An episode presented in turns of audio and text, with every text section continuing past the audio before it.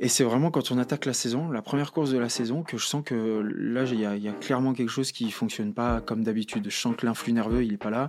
Euh, je sens que mes muscles, mon tonus musculaire, il répond pas aussi bien que d'habitude. Je suis beaucoup moins explosif, du coup.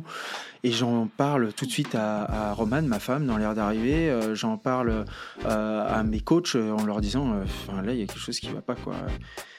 Et à ce moment-là, je commençais déjà à me dire, je crois qu'en fait j'ai pas pris assez de temps et je suis dans une certaine forme de surentraînement, euh, une certaine forme de, euh, de, de, fatigue psychologique qui fait que, euh, nerveusement parlant, les, choses se font moins bien.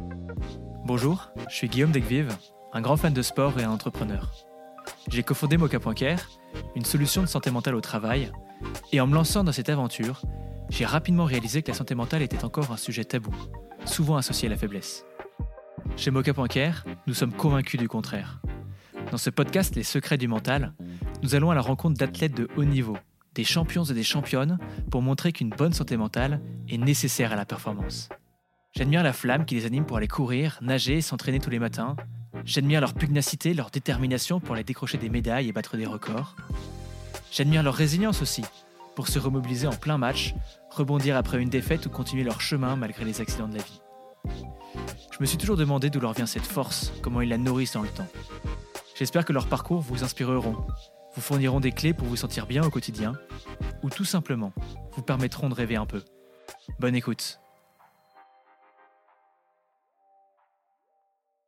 Bonjour Alexis. Bonjour. je suis ravi de t'accueillir sur ce podcast, Les secrets du mental. Alors parmi les skieurs français, tu fais figure euh, d'exception pour plusieurs raisons. Euh, la première, c'est bien évidemment ton palmarès. Alors, tu as eu 3 euh, médailles olympiques, 34 titres mondiaux, 9 euh, titres de champion de France, mais aussi ta polyvalence. Tu excelles dans 5 disciplines. Et on te connaît aussi parce qu'on te surnomme euh, familièrement la bête. dire, je ne sais pas comment tu, réagis par rapport à ce surnom, en raison de ta volonté de faire ressortir l'animal qui est en toi pendant, pendant les moments clés. Alors, on y reviendra plus tard. Et avant cela, est-ce que tu peux commencer par te présenter? Euh, moi, je viens de Courchevel, essentiellement. J'ai grandi entre Courchevel et le lac d'Annecy. Euh, euh, je suis issu d'une famille d'hôteliers. Moi, j'ai pris le chemin du ski. J'ai ensuite intégré le lycée d'Albertville, qui est le ski études du, du, plus haut niveau qu'on peut avoir en France. Et de, j'ai suivi le cursus à peu près normal jusqu'à arriver au, à la, au groupe euh, élite, ou groupe A de la Fédération française de ski, et qui me permet aujourd'hui de m'exprimer sur le circuit de la Coupe du Monde. Et est-ce que tu peux nous dire pourquoi tu as accepté de parler de santé mentale aujourd'hui? La santé mentale, je pense que c'est un sujet qui nous concerne tous. Euh, moi-même, euh, en tant qu'athlète, et pour se renouveler, pour trouver à chaque fois des nouvelles motivations, mais aussi dans les moments les plus difficiles, on est tous confrontés à notre santé, qu'elle soit physique ou mentale.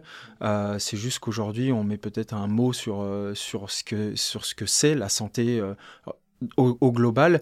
on, est, on est tous conscients qu'on a besoin de se reposer quand on a beaucoup forcé physiquement parlant. Par contre, on est moins conscient qu'on a aussi besoin de se reposer quand on a beaucoup puisé dans les ressources psychologiques, dans l'intention et l'intensité qu'on peut mettre dans certains objectifs. Et, du coup, il est important maintenant bah, d'en être conscient et que c'est valable pour tout le monde. Alors, on va revenir sur cette notion d'intensité euh, euh, tout à l'heure. Euh, je voudrais qu'on débute par ton choix d'être devenu skieur professionnel. à la base, j'ai entendu que tu avais hésité entre le football et le ski. Donc finalement, entre un sport collectif et un sport individuel. Qui est-ce qui a fait pencher la balance euh, pour le ski? Alors j'ai fait beaucoup beaucoup de sports, mais c'est vrai que le foot et, le ski, c'est les deux sports qui, ont, qui, sont restés prédominants, ceux que j'ai toujours exercés de ma plus tendre enfance jusqu'au moment où il a fallu que je fasse un choix. C'était les deux sports où je m'amusais le plus, où j'étais le plus à l'aise, euh, j'avais le plus de plaisir. Et ce qui a fait pencher la balance, c'est surtout... Euh, le côté euh, déjà plus facile dans le ski alpin, où quand on est performant, en gros, dans les sports individuels, on sait vers quoi on peut aller, alors que c'est beaucoup plus abstrait dans les sports collectifs. Il y a tous les systèmes de détection, de test, mais c'est subjectif. Euh, tout ce qui est test, c'est subjectif, c'est à l'appréhension d'un juge. Euh, et en même temps, la deuxième raison, c'est surtout que je me sentais moins à l'aise dans les sports collectifs parce que j'avais du mal, d'une certaine manière, à accepter qu'on puisse gagner quand je sois mauvais ou qu'on puisse perdre quand je sois bon. Donc en gros, euh, ça c'était quelque chose que j'avais du mal à accepter et, par, le, par le temps, euh, euh, j'appréciais plus ou davantage que dans le ski, un sport individuel donc, on puisse être, on puisse être maître de ce qu'on fait et maître bien entendu aussi de nos échecs. Tu pratiques maintenant cinq disciplines. donc pour les, pour les citer, donc le slalom, le slalom géant, le super G, le combiné, le parallèle. Pourquoi est-ce que tu as fait ce choix de la multidisciplinarité plutôt que de te concentrer sur une ou deux disciplines? Est-ce que c'est le goût du challenge qui t'a qui t'a poussé à faire les cinq? Comment t'en es arrivé là? Ça s'est fait naturellement, euh, naturellement dans le sens où en fait j'étais performant dans plusieurs disciplines dès que je suis arrivé au plus haut niveau. Et derrière, euh, en étant performant dans plusieurs disciplines, ça m'ouvrait la porte à un défi qui est immense pour un skieur alpin, c'est de remporter le classement général d'une saison. Et donc ça a été l'objectif ensuite numéro un pendant plusieurs années. Il a fallu se former d'abord, avoir une équipe ensuite autour de soi, et derrière, euh, pour aller toucher du doigt cet objectif ultime. Et, et en même temps, euh, de faire plusieurs disciplines, c'est ce qui me motivait, c'est ce qui me permettait de garder une certaine fraîcheur, c'est ce qui me permettait de toucher à différentes euh, sensations. Et tout ça faisait que je me sentais plus à l'aise, je me sentais plus épanoui, que d'être redondant uniquement dans une seule, voire deux disciplines tout au long de la saison. Et alors, tu viens de parler de, l'équipe que tu as mis en place. Tu as une spécificité, c'est que tu as mis en place ta propre structure. Euh, moi, ça me fait penser finalement à un entrepreneur, tu vois, qui, qui, a la chance de recruter les personnes une par une et donc, in fine, de choisir toutes les personnes avec qui il va travailler dans son entreprise. Je pense que c'est un des, un des vrais avantages en tant qu'entrepreneur. En tout cas, moi, j'ai cette chance-là. Et je me suis dit que pour toi, ça devait être la même chose, puisque tu as mis cette propre structure. Pourquoi est-ce que tu as fait ce choix-là et comment ça s'est passé? Ce choix-là, il s'est fait à un moment où j'ai été confronté à un problème, en fait. Un problème pour aller chercher certains objectifs, des objectifs plus hauts. En 2017, donc c'est les championnats du monde de Saint-Moritz. Euh, je suis l'un des grands favoris pour aller chercher une médaille. Et pour autant, je fais un zéro pointé. En, à titre individuel, je fais un zéro pointé. Parce que je deviens quand même champion du monde par équipe. Mais euh, à titre individuel, c'est une grosse contre-performance. Euh, ce qui fait que euh, il, fallait faire un bilan, il fallait essayer de comprendre. Euh, l'objectif, c'était du coup d'aller chercher, bien entendu, le classement général aussi. Et pour ça, il fallait mettre des choses en place parce que j'étais confronté à plein de problèmes que je n'arrivais pas à résoudre dans la situation dans laquelle j'évoluais à ce moment-là.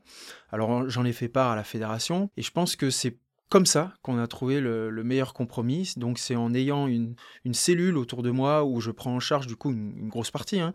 Euh, une, petite partie est prise en charge par la Fédération française de ski et le reste est pris en charge par mes partenaires. Euh, donc du coup, ce qui fait que euh, aujourd'hui j'ai sept personnes autour de moi euh, et c'est grâce à cette, personne-là que j'ai pu euh, hausser mon niveau, que j'ai pu aller chercher d'autres objectifs, parce que chaque chose devait euh, être millimétrée, que ce soit dans la récupération, que ce soit dans le logistique, que ce soit dans les obligations qu'il peut y avoir après les compétitions. Et donc, une fois qu'on a réussi à mettre tout ça en place, bah, il faut trouver les personnes. Donc c'est comme ça que ça s'est fait et de fil en aiguille, on a monté une belle équipe qui m'a permis d'atteindre un bon nombre d'objectifs. Et alors, tu as utilisé le terme de millimétré. Euh, tu te décris toi-même comme euh, perfectionniste, ce que j'ai lu dans une interview. Et comment est-ce que tu vas réussir à, conjuguer le fait d'être perfectionniste, le fait de toujours vouloir tout optimiser en termes de technique, en termes de préparation, euh, avec l'imprévisibilité qui est parfois inhérent à certaines disciplines où, par exemple, tu vas découvrir le tracé simplement quelques minutes avant de te lancer sur, euh, sur la piste. Omniprésente même, exactement, dans notre sport, dans le sens où, euh, un exemple tout bête, euh, la météo, on la contrôle pas, on s'élance les uns après les autres, ce qui fait qu'il peut y avoir un nuage qui passe devant le soleil ou tout simplement le temps qui se dégrade, donc on, on attaque une manche, il fait beau, et 45 minutes après, ça, peut être l'intervalle qu'il y a entre le premier et le 30e, il, peut, il peut faire mauvais. Donc on, on, on, peut être tributaire complètement de la météo, et, et puis après, bon, bah, il peut y avoir d'autres aléas aléas, pardon, euh, ça, ces aléas qu'on ne peut pas contrôler, je dirais qu'il faut en faire abstraction. C'est-à-dire que mmh. c'est comme ça et puis point barre. Euh, ça sert à rien d'essayer de contrôler l'incontrôlable. Au contraire, il, faut, il faut apprendre à contrôler ce qu'on peut faire et être résilient d'une certaine manière avec euh, ce qu'on ne peut euh, pas maîtriser. Donc l'essentiel en tant qu'athlète, c'est de pouvoir essayer d'optimiser ben, tout ce que je disais, un peu la, récupération, la logistique, ce qu'on mange, le sommeil, l'entraînement bien sûr. Et donc c'est ces petits détails qui font la différence à la clé et qui nous permettent d'être soit premier, soit deuxième, soit sur le podium, soit quatrième. Alors c'est, ça me fait vraiment penser à une, à une notion euh, que les psychologues aiment bien, qui est la zone impact et la zone hors impact. Et on dit que exactement ce que tu dis, finalement, il faut se concentrer sur ce que je peux maîtriser, ce, sur quoi je peux avoir un impact, et le hors impact, accepter une certaine dose de bon, ben, entre guillemets, c'est voilà, ça, ça ne dépend pas de moi, donc j'ai, j'ai pas intérêt à me culpabiliser ou à me, m'en vouloir ou à souffrir parce que des choses que je ne maîtrise pas et qui, qui malheureusement parfois font pas dans mon sens des fois, c'est frustrant, c'est pas forcément toujours euh, facile à accepter, mais pour autant, c'est une réalité. Et puis, je dirais même que c'est la beauté du sport, parce que en tant que sportif, c'est ce que je dis, c'est parfois difficile à digérer, mais euh, pour autant, euh, c'est ce qui fait la beauté, c'est ce qui fait des retournements de situation, c'est ce qui fait que ça rend un sport qui est vivant et qu'on ne connaît pas le dénouement avant même de regarder ce qui va se passer. quoi. Et comment est-ce que tu vas réussir à à évacuer cette euh, potentielle frustration? Avec le temps, ça se fait généralement plus facilement. Avec l'expérience, le temps, euh, euh, c'est vrai qu'au début, je pouvais ruminer, mais plus, plus quand j'étais moi-même mauvais. D'ailleurs, généralement, c'est plus quand je, suis, quand je suis mauvais ou que je fais une mauvaise course ou, ou que je suis pas content de ce que j'ai proposé ou alors qu'on s'est trompé dans le choix du matériel. Là, oui, je peux avoir des frustrations et, et le but, c'est de les évacuer le plus vite possible. Généralement, c'est en discutant, euh, discutant, essayer, essayer d'analyser, parce que bah, de toute façon, la, première part, c'est déjà euh, accepter, ensuite c'est analyser, et puis derrière, c'est le partager. Et quand on la partage, généralement, bon, bah, on passe déjà à autre chose. Euh, ce qui fait que ça, j'arrive à le faire en l'espace de 1 heure, 2 heures, des fois en 30 minutes dans l'air d'arrivée. L'essentiel, c'est que ça ne dure pas trop dans le temps, parce qu'en plus, nous, on peut avoir deux compétitions en deux jours. Donc si on est mauvais le samedi euh, et qu'on rumine ça encore le dimanche, c'est pas positif, bien au contraire. Donc euh, il est primordial de pouvoir digérer tout ça ou apprendre à digérer tout ça au fil des années euh, pour, pour pouvoir rebondir dès le lendemain. Je pense que c'est légitime de pouvoir avoir des échecs. D'ailleurs, j'estime avoir plus d'échecs aujourd'hui que de réussites dans ma carrière. Sauf qu'on on met généralement en gros titre les belles réussites, mais des échecs, il y en a un bon paquet, sauf qu'on les liste pas ou alors elles font moins les gros titres. Et et puis derrière, par contre, voilà, essayer d'en parler, euh, euh, essayer de, mettre des mots euh, sur qu'est-ce qui nous a pas convenu, qu'est-ce qui a été un problème, comment on ressent les choses. Et quand on met des, mots dessus, généralement, on l'évacue plus facilement. Et même à la fin de la discussion, on, pleure, on est en colère ou peu importe. Et, juste après ça, on a finalement tourné la page. Donc finalement, toi, ça t'arrive de pleurer et que ça t'aide à évacuer cette frustration. Ouais, euh, je pense que je pleure comme beaucoup d'autres sportifs, euh, comme tout autre humain. Euh, on, vit des émotions en fait extrêmement vives. le sport de haut niveau, c'est ça, c'est-à-dire que ça prend de l'énergie, mais ça, ça prend de l'énergie parce qu'on vit énormément d'émotions, qu'elles soient bonnes ou mauvaises, et donc du coup, on les vit intensément, dans le bon comme dans le mauvais. Du coup, on, peut être plus sujet à, à, pleurer potentiellement, surtout après la fatigue et après une course, bien entendu. La question que je, que je me posais quand tu disais euh, j'ai eu beaucoup d'échecs. Moi, tu vois, j'ai commencé par t'introduire en disant que tu avais un palmarès euh, euh, incroyable. tu es le skieur français qui a reçu le plus de titres.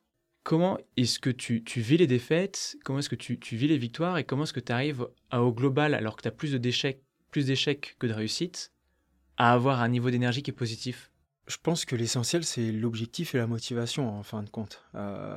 C'est-à-dire que L'équilibre se fait quand on estime que la motivation ou l'objectif euh, vaut la chandelle de l'effort qu'on va fournir ou vaut la chandelle de, des échecs qu'on va, qu'on va affronter.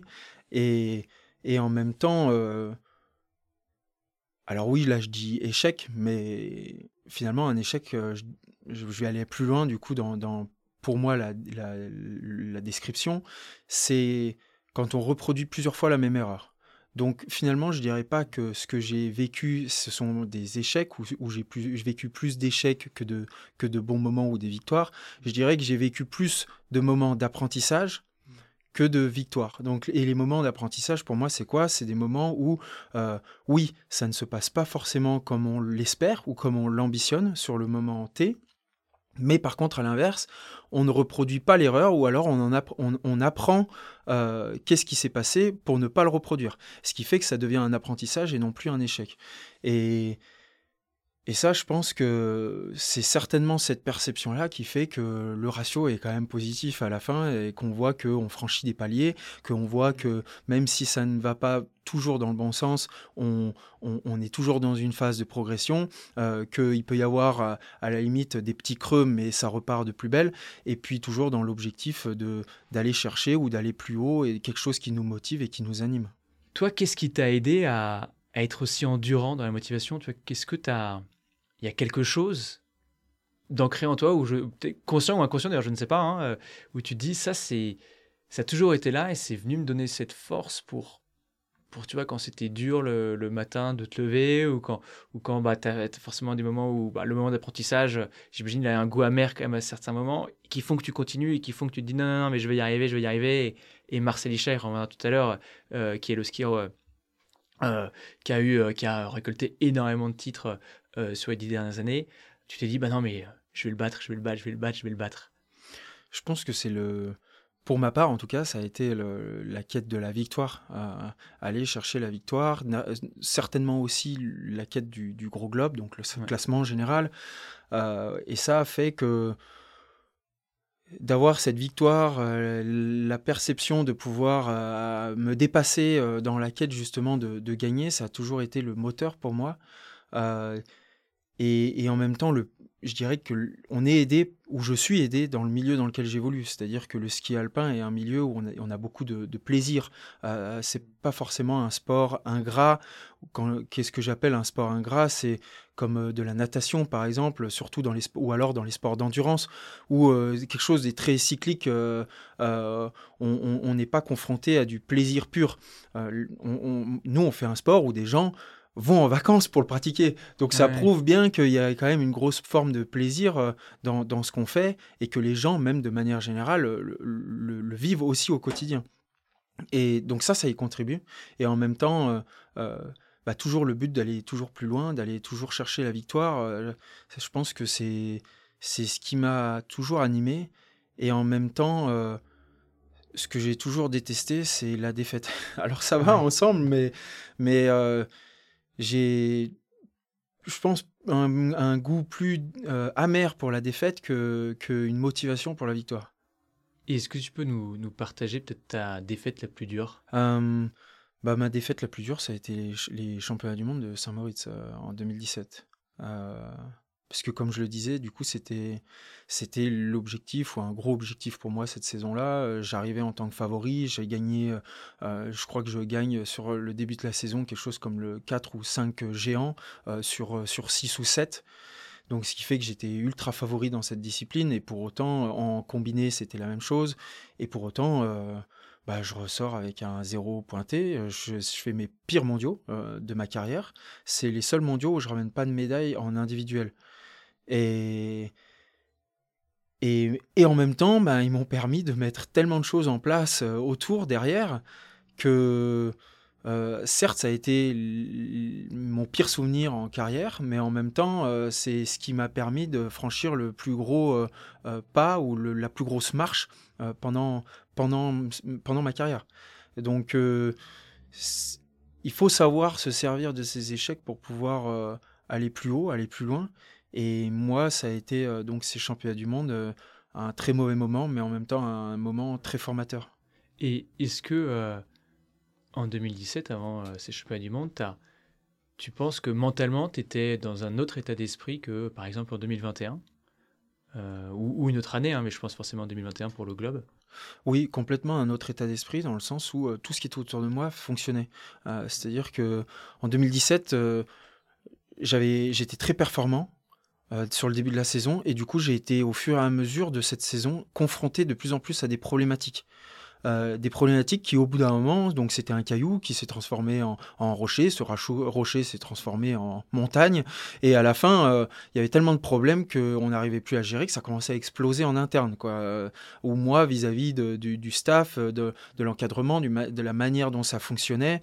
Tu, peux nous donner un exemple de caillou ah, ben, un, un exemple tout bête, c'est étant pluridisciplinaire, j'évoluais dans un groupe qui était à majorité monodisciplinaire, donc qui, qui faisait qu'une seule discipline ou deux grand maximum. ce qui fait que moi, j'avais pas du tout le même calendrier que l'ensemble de mes partenaires dans, le groupe. Et, et pour autant, mon programme n'était pas forcément différent. Je devais me calquer sur le programme des autres du groupe. Et ce qui fait que euh, bah ça, ça a commencé à amener des difficultés, surtout logistiquement parlant. Là où je devais euh, faire ma compétition et le week-end d'après une nouvelle compétition, je devais parfois rejoindre le groupe qui était ailleurs et qui ne courait pas forcément pendant ce laps de temps. Mmh. Euh, eux, ils avaient peut-être une coupure de trois semaines entre leurs deux compétitions. Ce qui fait que tout ça a commencé à amener énormément de complications. le long fleuve tranquille n'en était plus un. Et, et derrière, en fait, ça a explosé au championnat du monde parce que, euh, parce que les médias, d'une certaine manière, ont commencé à le sentir venir, à voir qu'il y avait des difficultés. Et en même temps, moi, j'avais fait certains choix. Je passais 15 jours sur les mondiaux, donc j'avais dit à la fédération, il faut que je sois au cœur même, que j'ai le moins de déplacements à faire, plutôt que d'être à 20 minutes, là où l'hôtel des Français devait être.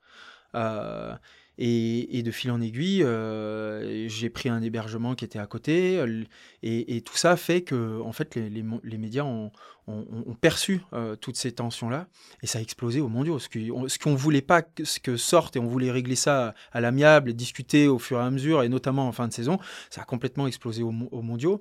Et du coup, a amené énormément de difficultés. Euh, pour moi en tant qu'athlète, mais aussi surtout pour, pour, euh, pour être libéré euh, vis-à-vis de l'événement et être pleinement concentré sur l'événement. Alors que les mondiaux de 2021, là, c'était complètement autre chose. J'étais dans une autre dynamique.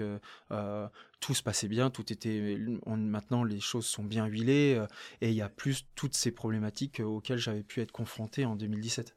Oui, donc en fait, en 2021, tu étais serein parce que tu avais cette maîtrise de tout ce, que, ce sur quoi tu peux avoir un impact. Et donc, d'où le fait que tu as monté ta propre structure, ta propre équipe. Et ça, ça t'a rassuré. Et, en plus, techniquement, ça t'a aidé, de ce que je comprends. Donc, c'est ça qui fait que derrière, tu as déroulé. quoi.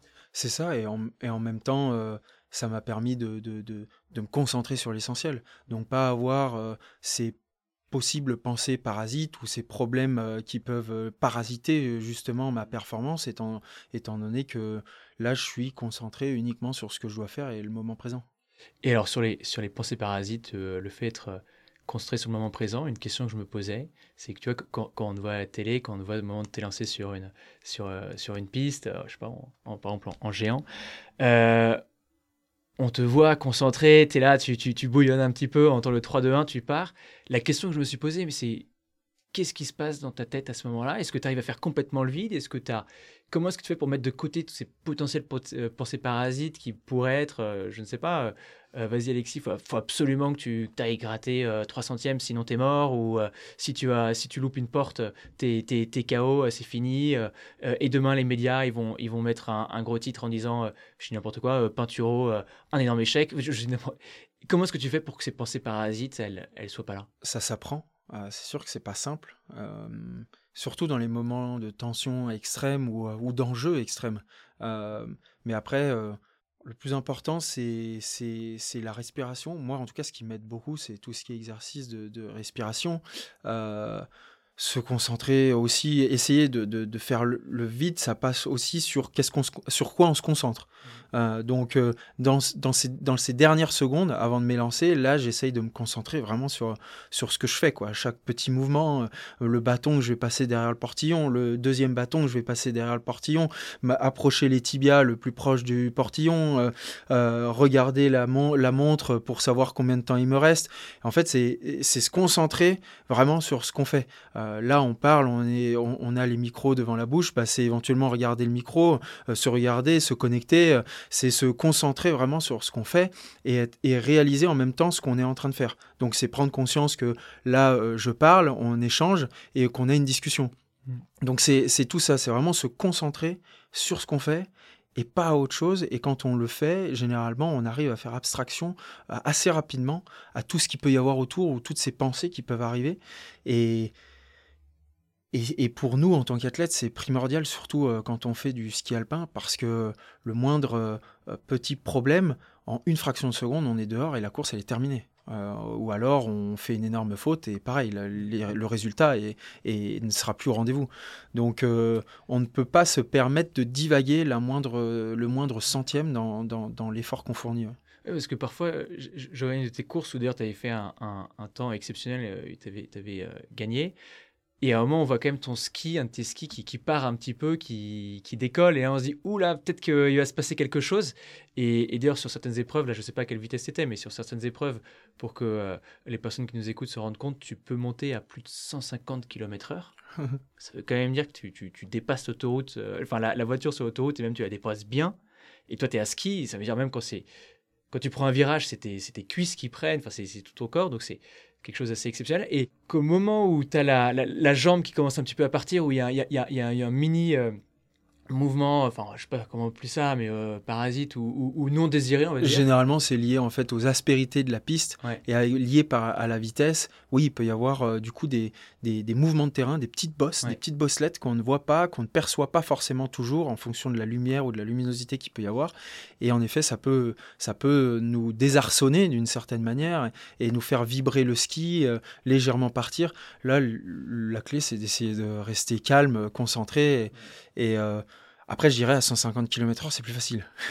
C'est-à-dire que c'est dans le sens où à 150 km/h, ouais, on sait que euh, faut être concentré, quoi. Enfin, c'est-à-dire que là, pour le coup, on, on, tergiverse pas. Après, euh, euh, à d'autres moments, il, il, il, peut y avoir, je dis pas qu'il y en a pas, il peut y avoir. moi, ça m'est déjà arrivé dans une manche où j'ai une petite pensée euh, extérieure qui vient. Le but, c'est de la faire partir le plus vite possible.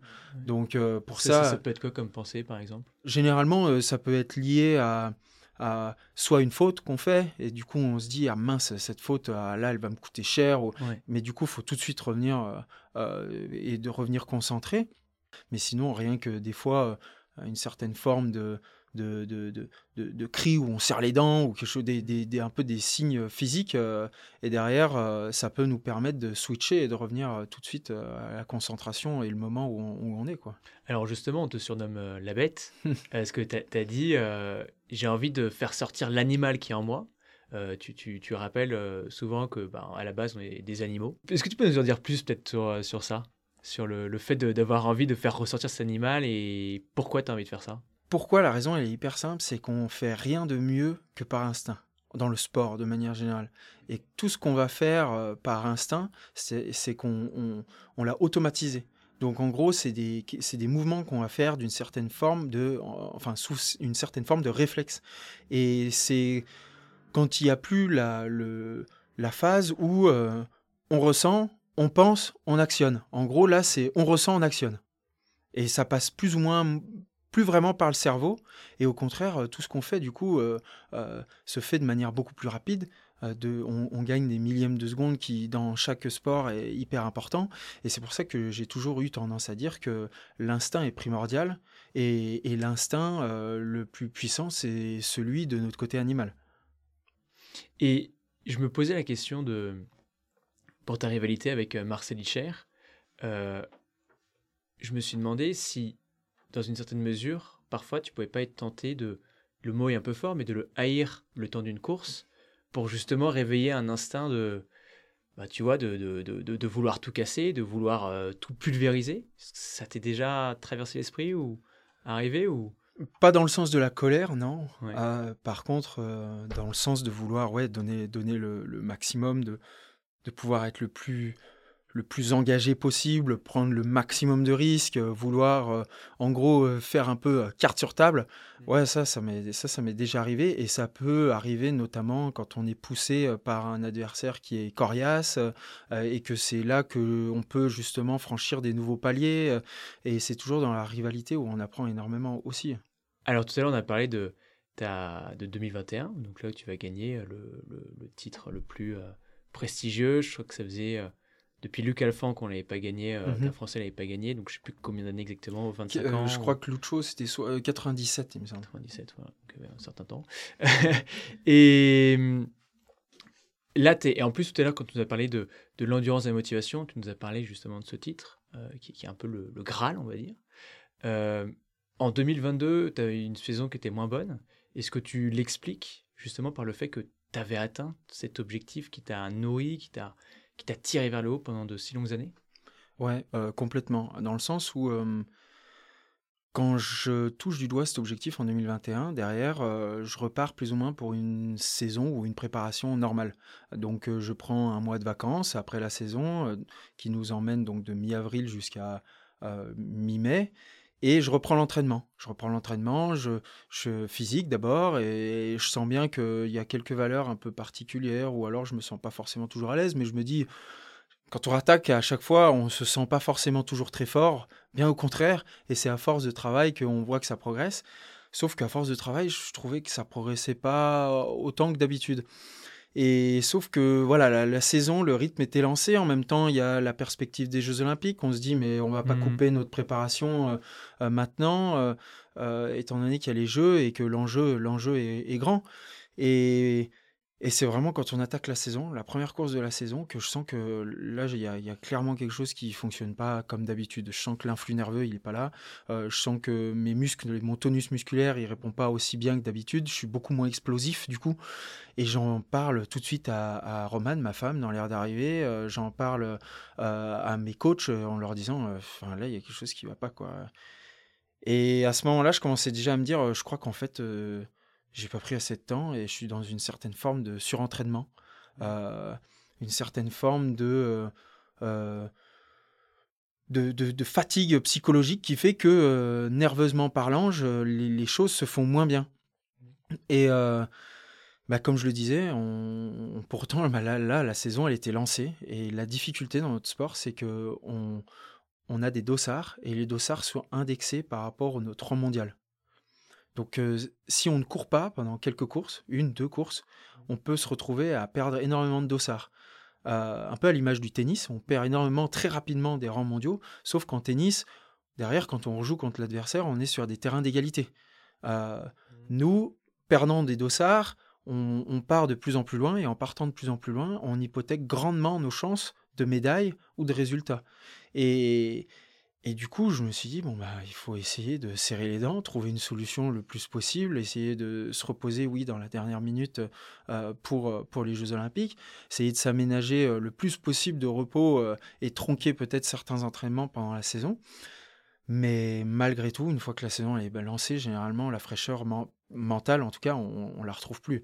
Euh, parce que les courses nous demandent beaucoup d'implication et, nous demandent beaucoup d'énergie psychologique. Mmh. Et donc derrière, ça a été extrêmement difficile. Il a fallu faire la saison, boucler la saison et, tirer les enseignements à la fin de cette saison-là. Et tu as parlé de, tes proches euh, qui t'ont accompagné, donc euh, ta femme, tes coachs. Est-ce que tu as pensé à te faire accompagner également par un préparateur mental ou par un psychologue à ce moment-là ou tu as préféré vivre ça avec tes proches? À ce moment-là, non, parce que j'avais clairement identifié le problème. Euh, mais moi, j'ai déjà travaillé par le passé avec des, avec des psychologues et des préparateurs mentaux. Et alors, je sais qu'il y a parfois euh, souvent des personnes qui se posent la question d'aller voir un, psychologue ou un préparateur mental. Qu'est-ce que tu auras envie de dire à quelqu'un qui, qui hésite à aller voir un psychologue? Parce qu'il faut, faut pas hésiter. Déjà, en fait, ça, va dépendre vraiment des personnes. Est-ce qu'ils estiment qu'ils ont besoin de travailler quelque chose? Il y en a d'autres qui sont seuls, c'est-à-dire qu'ils n'ont pas forcément des familles avec qui ils sont très très proches, ou alors ils n'ont pas de compagne euh, ou, de, ou, de, copains, hein, bien entendu. Et donc, euh, c'est plus difficile pour eux d'échanger ou d'extérioriser euh, certaines choses qu'ils peuvent vivre au quotidien. Et clairement, dans ces moments-là, je pense que c'est hyper important de pouvoir en discuter. Euh, si on prend d'ailleurs euh, la dernière saison, je n'avais pas de préparateur mental à proprement parler, mais mon entraîneur en chef, donc euh, de la dernière saison, était complètement formé et a fait pendant 4-5 ans, les 4-5 dernières années, de les préparations mentales. donc derrière, il a amené certaines choses dans l'entraînement du quotidien pour pouvoir bah, ramener une certaine forme de jeu, une certaine forme de fraîcheur, retrouver bah, cette motivation. Et ça, ça a été quand même le, point, le point d'orgue, notamment avec la perspective des championnats du monde qu'il y avait à Courchevel, donc en France, pour et, je rappelle que je suis de Courchevel, donc à la maison, et qui était pour moi l'objectif numéro un de la saison. Tu viens de nous parler de, quotidien. J'ai lu dans, dans un article que tu disais la routine est l'ennemi du sport de haut niveau. Euh, ça m'a fait sourire et, je me suis demandé pourquoi. Est-ce que tu peux nous en dire plus? Alors, en tout cas, c'est l'ennemi numéro un pour ma part, ça c'est certain. C'est-à-dire que tout ce qui est redondant, au bout d'un moment, m'endort, d'une certaine manière. D'où le fait que tu parlais de la piscine tout à l'heure, qui n'était pas le sport qui t'attirait le plus possible. Exactement, exactement. Et, et, en fait, je pense que de manière générale, c'est quand même aussi le cas pourquoi on est autant heureux quand on va en vacances? Parce qu'on voit des nouveautés. Pourquoi on est aussi heureux quand on a, l'arrivée d'un enfant? Parce qu'on a une nouveauté. Pourquoi on est aussi heureux Bon, il y, a beaucoup d'émotions aussi derrière, il y a, beaucoup d'autres choses.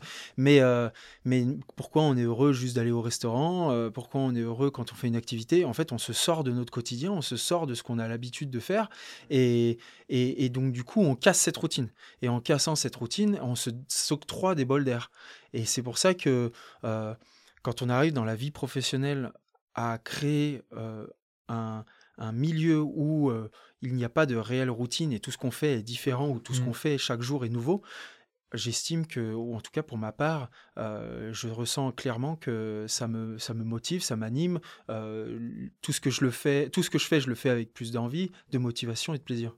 Mais dans ton quotidien, euh, tu vois, d'entraînement de, sportif de haut niveau, comment est-ce que tu fais pour euh, limiter au minimum la, routine? Parce que j'imagine que tes entraîneurs, ils vont vouloir te dire, bah, on va se lever à telle heure, on va, on va, on va.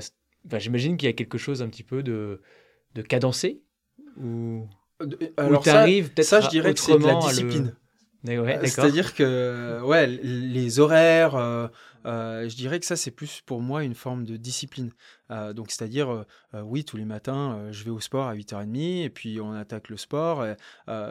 L'entraînement, par contre, mon entraîneur essaye toujours d'apporter des nouveautés. Donc, bien entendu, une séance de bas du corps, c'est une séance de bas du corps. Donc on va faire des squats et on va faire des ischios, ça c'est, certain.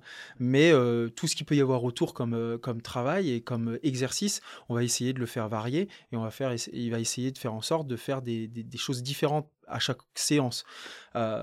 mais par contre, tout ce qui est, oui, lever, horaire, ça, c'est plus une certaine forme de discipline qui peut être accoutumée à de la routine, mais, mais mais la routine, pour moi, c'est plus ce qu'on fait au quotidien et comment est, le contenant de notre journée, plus que les horaires de la journée. Alors, une, question que je, voulais te poser, c'était sur ta potentielle rivalité avec Marcel Hicher. Euh, tu as souvent été dans le statut de, du challenger par rapport à lui. Comment est-ce que tu as vécu ce statut de challenger et comment est-ce que d'après, tu as vécu le statut de favori, typiquement que tu avais en 2017 est-ce que ça venait avec beaucoup plus de pression ou est-ce que finalement tu étais heureux d'avoir ce statut que, que Marcel Hicher avait souvent pris? Comment ça s'est passé? En fait, ça s'est passé assez naturellement. C'est-à-dire qu'au début, oui, Marcel, il était, il était vraiment l'ultra favori. Et au bout d'un moment, il a un peu partagé euh, cette place de favori et, après, il est parti. Euh, et donc, du coup, euh, on, moi, j'ai commencé à partager cette place avec d'autres, mais ça s'est fait assez naturellement. Pour moi, ce qui a été plus difficile à gérer, ça a été surtout euh, le moment où je suis arrivé en équipe de France. J'avais à peine 20 ans. Enfin, je fais mon premier podium en Coupe du Monde, j'ai à peine 20 ans. Et dans ces années-là, quand j'ai 20, 21 ans, il y a euh, Jean-Baptiste Grange, Julien Liseroux, Cyprien Richard, euh, Thomas Fanara, qui étaient un peu les leaders du groupe, les athlètes qui avaient régulièrement fait des podiums jusque-là, qui se retrouvent blessés. Euh, blessés ou avec plus de difficultés pendant ces saisons où moi j'arrivais et j'explosais un peu d'une certaine manière. Et c'est là où ça a été plus difficile parce que j'étais très jeune et du coup très rapidement par les blessures ou par la situation donnée bien précise, ça, ça m'a mis dans la situation de favori de l'équipe de France, ou en tout cas de, leader de l'équipe de France. Et ça, j'ai eu plus de difficultés à le gérer dans, dans, ces années. Est-ce que les médias, j'imagine, te, te, mettent un peu la pression indirectement, sans le vouloir, mais c'est ça, et du coup, au lieu de dire c'est le collectif France et l'objectif est pendant ces mondiaux d'aller chercher X médailles ou aux Jeux Olympiques, ou pendant la saison de faire X podium ou X victoire, là c'était la fédération avec Alexis Pinturo régulièrement. Quoi. Et, donc, quand on a 20 ans et qu'on passe en, en, deux ans d'un athlète qui court en Coupe d'Europe, certes qui fait des très bons résultats, à un athlète qui fait ses premiers podiums en Coupe du Monde, le laps de temps est est très court. Donc du coup, le laps de temps de compréhension, d'adaptation et, et, commencer à se sentir à l'aise là-dedans, alors même qu'on découvre tout un nouveau milieu, hein, qui est le milieu de la Coupe du Monde et tout ce qui y va avec, eh ben, ça a été beaucoup de choses à, apprendre en même temps. Et, et, du coup, certaines choses ont été plus difficiles à appréhender que d'autres. Trop bien, on, se rapproche de la fin de, de cet épisode. Est-ce qu'il y a un sujet euh, euh, que j'ai pas abordé où tu te dis tiens c'est dommage euh, que Guillaume n'ait pas posé la question un sujet, je pense qu'on a abordé quand même pas mal de sujets. moi, je dirais que pour conclure, je trouve que le sport est une belle école de la vie, que ce soit physiquement, bien entendu, mais psychologiquement aussi. Il nous permet de nous épanouir, nous développer, et que du coup, il il faut pas hésiter à mettre ses enfants au sport, quel qu'il soit, pour pouvoir en faire des hommes et des femmes sain dans un corps sain et un esprit sain, bien entendu. Génial. Euh, et ma dernière question, ce serait euh, euh, qui souhaiterais-tu voir comme athlète intervenir dans ce podcast? Fabio Quartararo. Il a été aussi cité par Camille Lacour, je crois. C'est vrai. De mémoire. J'aime bien la MotoGP, j'aime bien tout ce qui est un peu sport de trajectoire hein, et de vitesse, bien entendu. Et j'aime beaucoup la MotoGP et je connais un peu Fabio. Donc, c'est un athlète qui est, qui est super et qui est jeune. Donc, c'est aussi l'avenir un peu du sport français. Donc il doit aussi avoir la pression, euh, comme tu as pu l'avoir dès tes 20 ans. Euh, oui, c'est certainement, mais après, euh, je pense que nos objectifs priment, bien entendu, sur la pression qu'il peut y avoir environnante. Ouais. tant mieux. Merci beaucoup, Alexis. Merci beaucoup. Et à très vite. Merci d'avoir écouté cet épisode des Secrets du Mental. S'il vous a plu, vous pouvez le partager, vous abonner et même nous laisser 5 étoiles sur Apple Podcast ou Spotify. C'est grâce à ce petit geste que vous nous aidez à faire grandir ce podcast et à convaincre les plus grands athlètes de venir témoigner. Si vous avez des questions, des commentaires ou si vous souhaitez en savoir plus sur la façon dont Mocha.care peut aider votre entreprise, n'hésitez pas à nous contacter via le lien dans la description. Ensemble, on peut faire bouger les lignes et déstigmatiser la santé mentale. Merci encore et à bientôt.